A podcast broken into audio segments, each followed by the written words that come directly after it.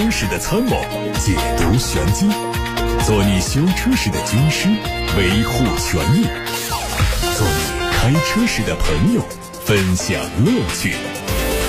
调频九二七，傍晚六点半，董涛说车，只和车友在一起。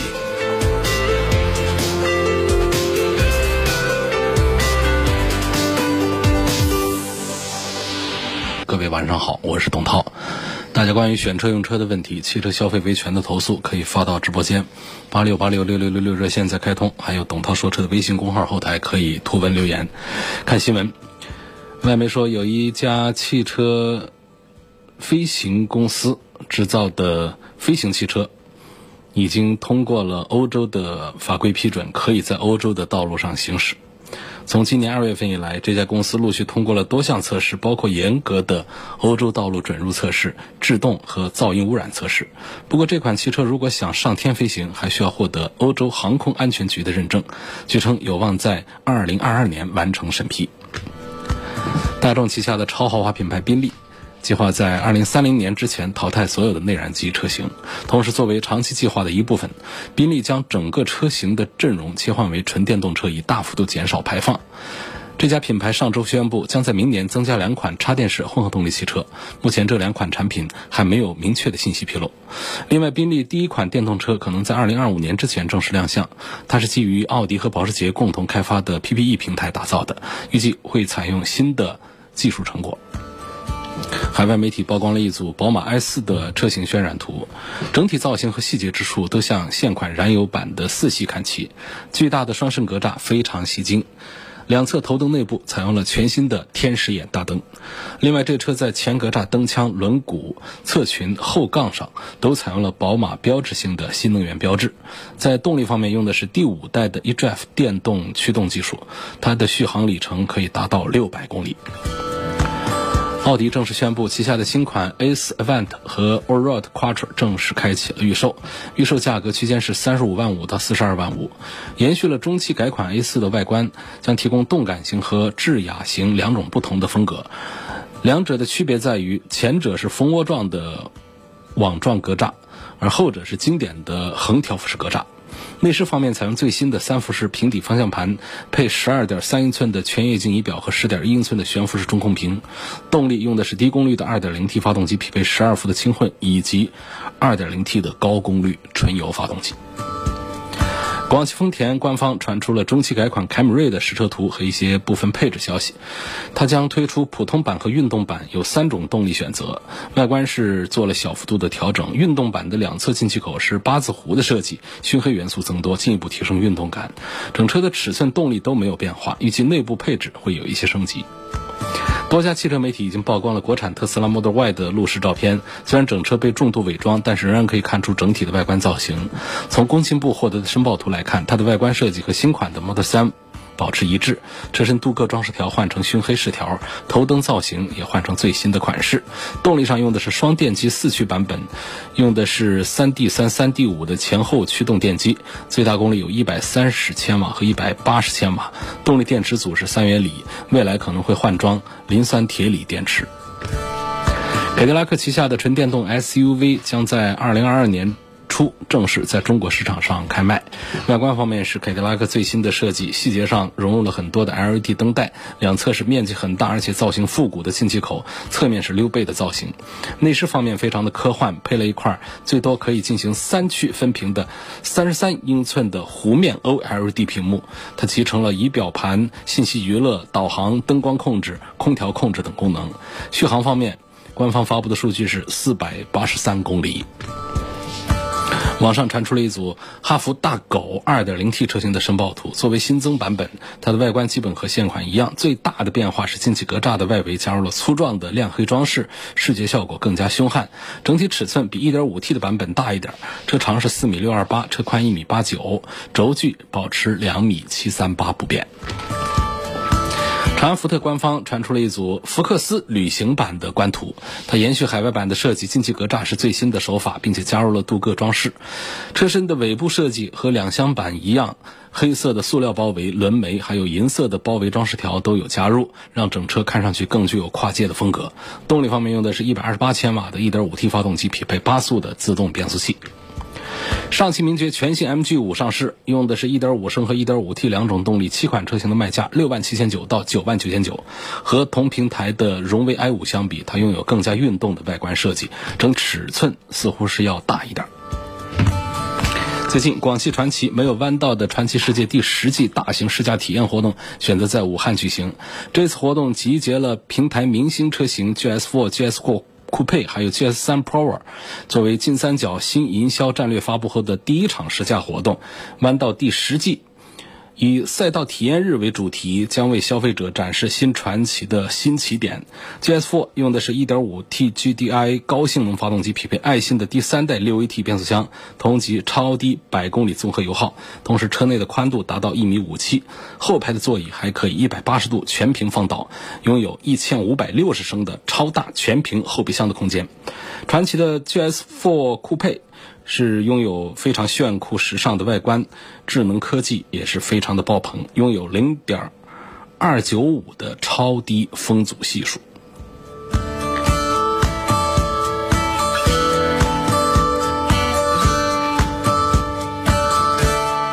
最后还要关注的是长城炮的消息。最近在长城炮一周年暨第十万台下线的历史时刻，长城汽车重庆智慧工厂内开启了一场一起开炮。超音速电音节的活动，作为长城炮的生产基地，长城汽车重庆智慧工厂历时十四个月竣工投产，从零到万辆下线用时不到一百天，再到如今第十万辆下线用时只是一年，堪称超音速。在电音节的现场，长城炮以黑弹、野装炮、旅装炮、越野炮、野吊板、咖啡车等近十款改装型，为用户搭载了全场景生活化体验区。同时，长城汽车宣布全面启动全新用户运营战略，通过搭建用户交互平台，推动皮卡汽车的改装文化发展，构建用户多级成长体系，满足用户需求，助力广大用户不断的拓宽生活的半径。今天我们先回答来自“董涛说车”微信公众号的消息。一位姓王的网友说：“啊，现在流行的纳米镀膜剂是个什么成分构成的？这个镀膜剂和上光蜡哪一种对车漆的保护效果更好？”我对这方面其实也缺乏研究。那各种新的叫法、新的玩法呀，层出不穷。有多少是科学家干的呢？都不一定。所以很多的这个生产厂家呀，呃，叫出很多的名堂出来。实际上，据我所知的，归根结底的是一些石油的一些提炼物，那做成的不同的这个玩法的保护漆面的。那么说到这个。纳米技术在这个镀膜这个工艺上的应用啊，它是它的漆面保护效果还是比较明显的，主要还可以，它是可以避免氧化，避免车漆的氧化，并且增量、抗酸、抗氧啊、抗紫外线这样的一些功效。纳米技术指的是什么呢？就是这是一个尺度啊，单位啊，就是在零点一到一百纳米的这个尺度里头，啊，它研究原子分子内的运动规律。呃，研究电子的运动规律和特性的一项新的这个技术。那么，科学家们在研究物质构成的过程中，发现纳米尺度下隔离出来的几个、几十个可数原子分子，显著的表现出了很多新的特性。而用这些特性制造出具有特定功能的技术，这个就叫纳米技术。那么，纳米镀膜技术呢？呃，就是它能够在不同的这个物质的表面形成一个。呃，这个很薄的一个镀层，它可以让这个金属的表面呢具有很好的耐磨性能、导电性能啊、耐腐蚀性能、耐高温的性能、防氧化的性能等等这样特性，来提升材料的性能，啊，改善产品的品质等等，就是这样的。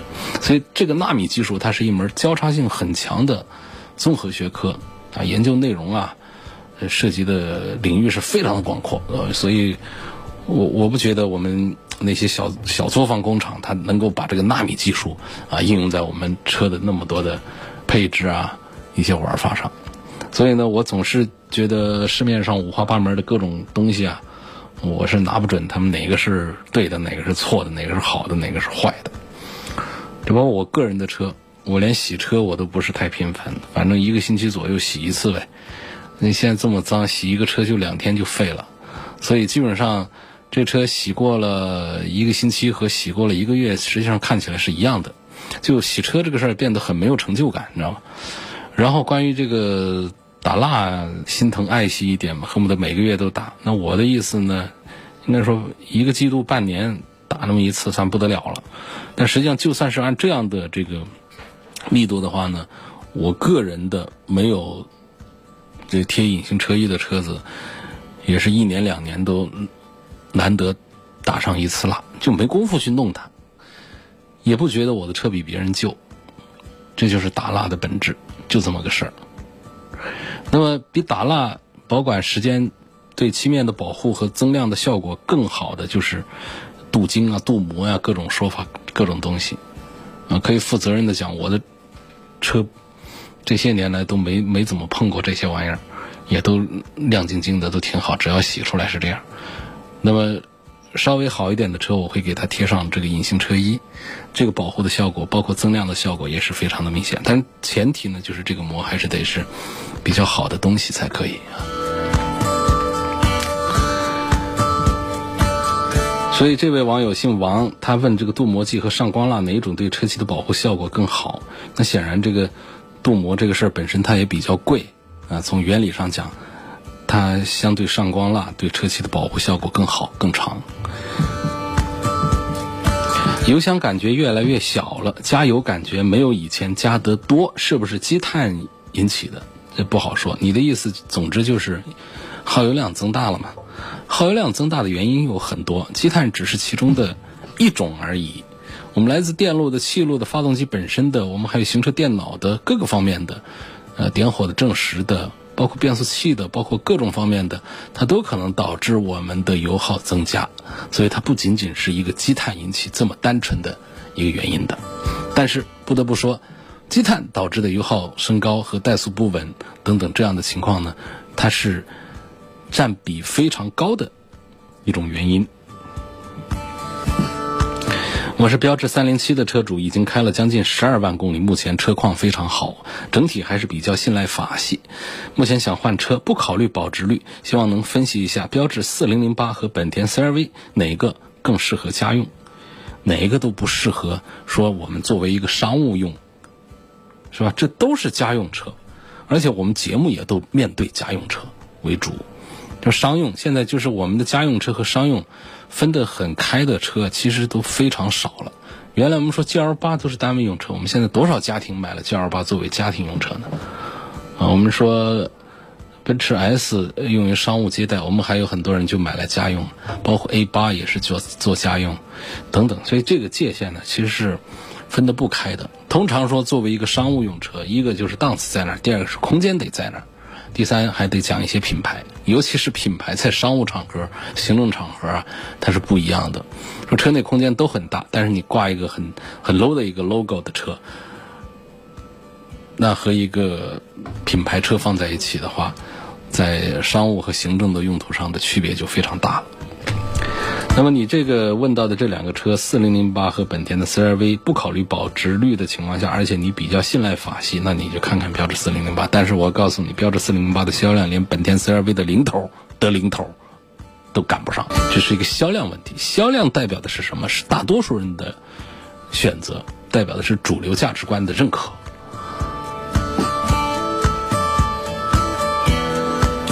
指导价二十三万七的华颂七，现在十万元。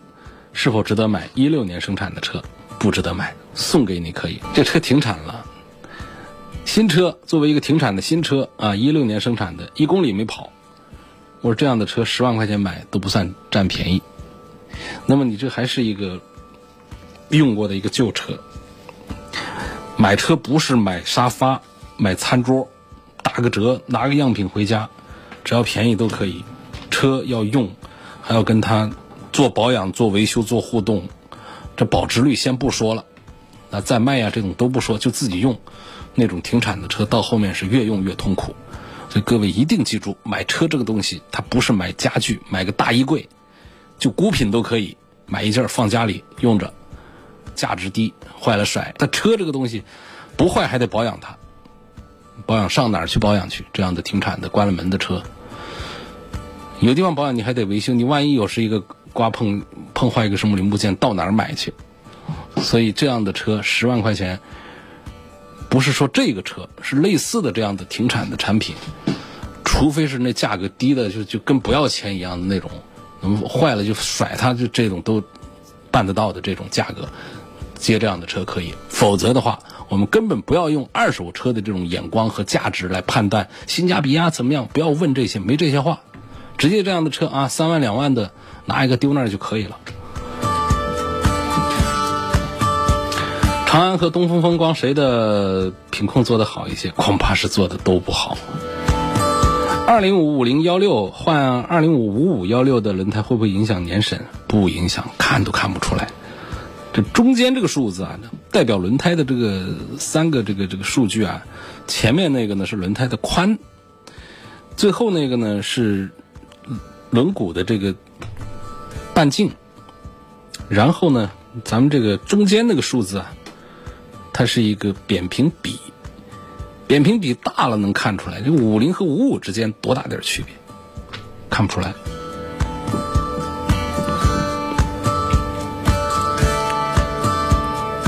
这儿有个朋友问，怎么看宝马二系旅行车国产版的保值率？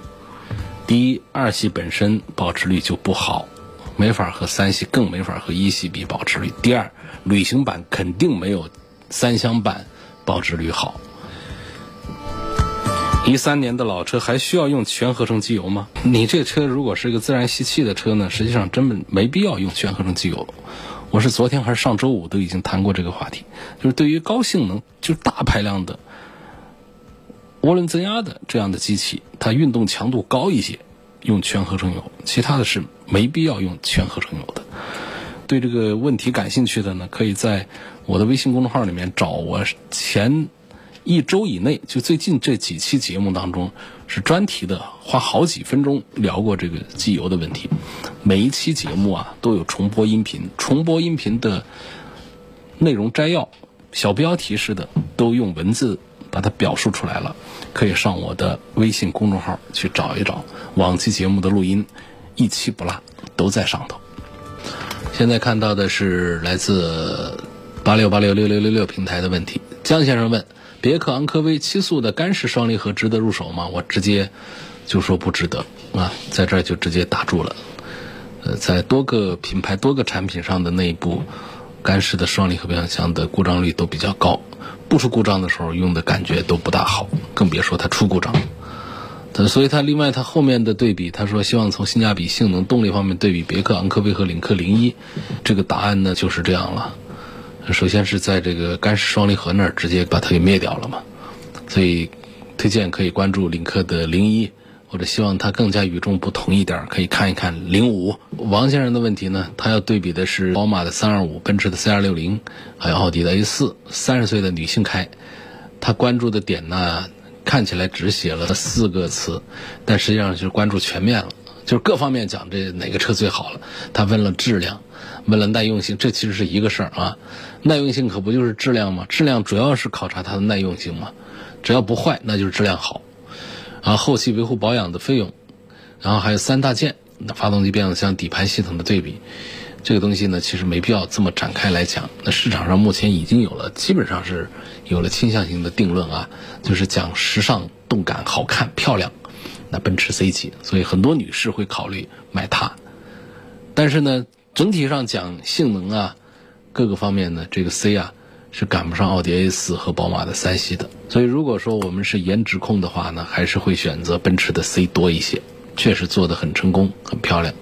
然后，如果说我们是对车的这个三大件呐、机械性能啊各方面要求更高的话呢，还是宝马的三系或者是奥迪的 A 四更值得推荐一些。所以我就不展开那几个方面来做推荐了。来继续看来自。董涛说车微信公众号后台的提问：想买个二三万元左右的车，希望能给一个综合评价高的车，呃，奥迪的 A 三，还有奔驰的 A 级，雅阁的时代，这三款选哪个好？你要踏踏实实过日子的话，这雅阁时代呢，那肯定是品牌肯定是没有奔驰、奥迪那么狠，但是空间大又舒服又不爱坏又省钱又省油，所以这是雅阁时代，这是个过日子的车。那我们想呢，这生活更有情调，更有那种品牌的品质感，或者说开这车让我们显得生活似乎更加精致。嗯，甚至说的俗俗气一点。开这车似乎显得我们很有实力的话，那就要选一个奔呢，或者是奥迪呀。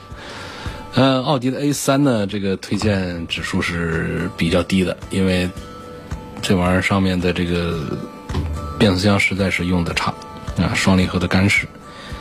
那么相对讲呢，奔驰 A 级呢，这方面的就是我们要挑剔它的话呢，难度大一点。所以这样的情况的话呢，还是推荐这个过日子雅阁时代吧。如果显得很有实力呢，那就开个奔驰的 A 级。东风风神奕炫选哪个配置性价比高？这个车的三大件怎么样？东风乘用车公司出来了一款很时尚的、很潮的一款产品，叫奕炫，确实是比较炫，销量也很不错。呃，很短。时间之内，这个车能够热度比较高，这也是比较难得的。在现在，我们很多厂家推新车呀，都没有这么好的运气，能够推出来就能够受到大家的关注，并且在销量上表现也还不错的。但是，奕炫这个产品呢，它的两个动力当中，我还是赞成要买它的高功率的，呃，高配置的产品。一个，因为它的这个低功率呢，用的是一个 1.0T 这个三缸机。那在这个产品上，虽然说价格便宜六万多块钱，但是它的高配也得上十万块钱，这就是特别不推荐的，就是买买顶配的这个 1.0T。啊，如果要买的话呢，我赞成还是买它的尾标 230T 的，也就是 1.5T 的这个动力。一个是动力上要充足一些，再一个是它四缸机。那么在这个 1.5T 当中呢，我觉得还是应该看它的高配，因为它的低配啊，安全配置方面确实是做的吝啬了一点。你比方说这个。安全气囊就只有主副驾驶座位两个，其实这价格也到了八万块钱呢。我们再添个万把块钱，这些东西就，呃，情况就会改观很多。那么包括其他的一些配置啊，那它就开始进入了，开始有了。所以我觉得东风风神的奕炫这个产品呢，还是买它的高配，买高配，买大排量的。也不叫大排量，反正一点五相对一点零来说，是不是属于是排量大一点啊？买排量大一点的奕炫，以及配置高一点的奕炫，呃，划算一些。有个网友希望能够说一说奥迪 S 八的参数，啊，想花两百万的价格来买一个车是吧？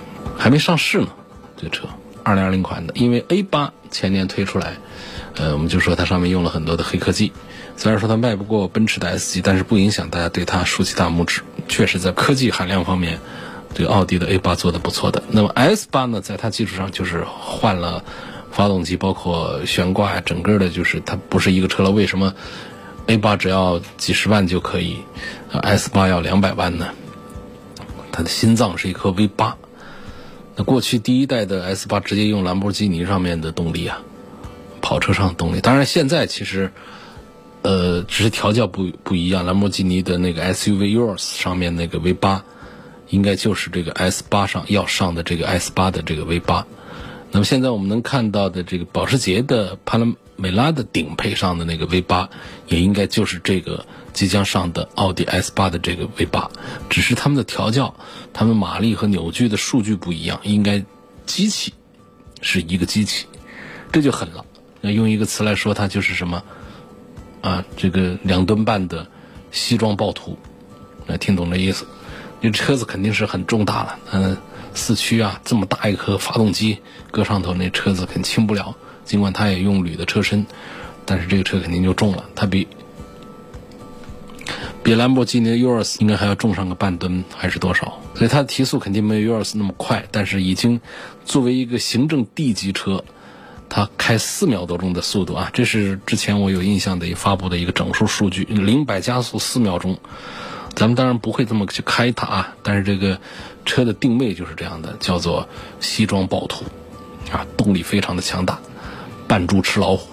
外表一看不知道还以为是个 A 六，懂点行的才知道它是个 A 八，那那内行就知道这其实是个 S 八，不是个 A 八。稍微再精通一点它的就知道那颗心脏不得了，那是一颗 V 八的心脏在 S 八上。所以这是一个，它就是快，那确实是快啊。其他的商务方面的东西啊，就舒适方面，它还是跟一个 A 八一样的，这就是难能可贵的。为什么叫西装暴徒呢？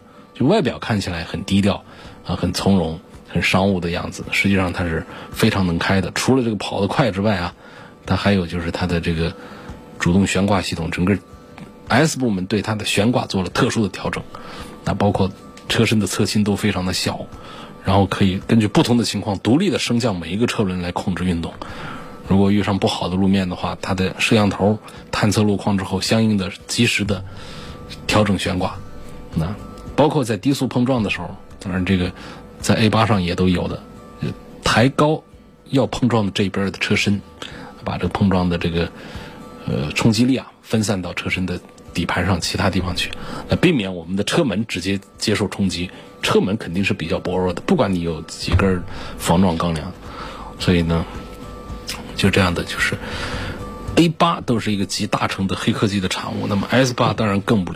官方发布的新闻稿上说，它的安全配置非常强大，雷达都有好几个，摄像头的好几个，这个超声波传感器的十几个，还有激光扫描仪，一堆的高科技的东西来为它的自动辅助驾驶来提供服务。这就是。这个朋友要问这个奥迪的 S 八，我就说这么几句话。我现在开了五年那个思域啊，但是公司的位置呢，让我每天来回要开一百公里。是否置换纯电动的上班成本会低？十万左右或者以内的有推荐吗？除了哪吒外。这个五年的思域，每天开一百公里换一个纯电动车，我觉得确实是成本会降低很多，这是有道理的。你要开上电动车之后，你几乎可以忘掉这个能源消耗费用这个事儿，就一个月可能就两百块钱还是怎么样，就跟你的停车费都低多了。所以这就是今天的回复吧，就到这儿。感谢大家收听和参与晚上六点半到七点半直播的董涛说车。